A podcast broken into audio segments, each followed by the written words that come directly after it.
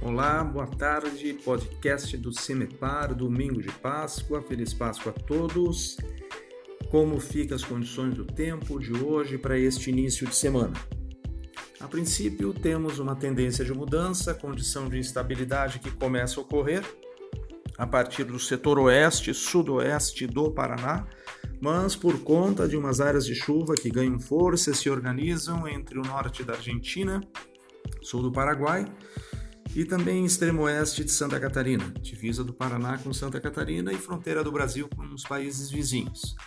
Essa instabilidade começa a ganhar força mais nos países vizinhos, Argentina e Paraguai, e da segunda-feira para terça-feira aumenta o padrão de umidade na região do estado e há previsão de algumas chuvas, principalmente a partir de terça-feira.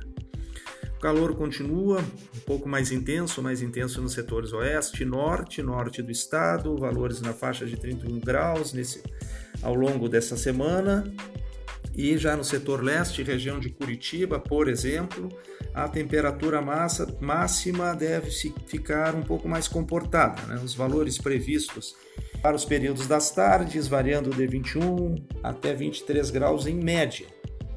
Mas é, a umidade aumenta também no setor, neste caso por conta da incursão de umidade do oceano, do mar.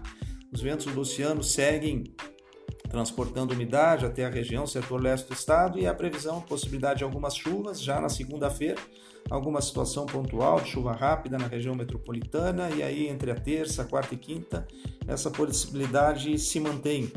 Mas são eventos de curta duração e não há previsão de volumes tão expressivos.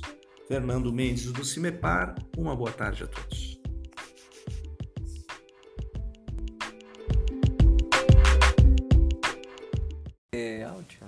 Olá, nós vamos falar sobre o tempo, vai estar super legal amanhã, depois muda.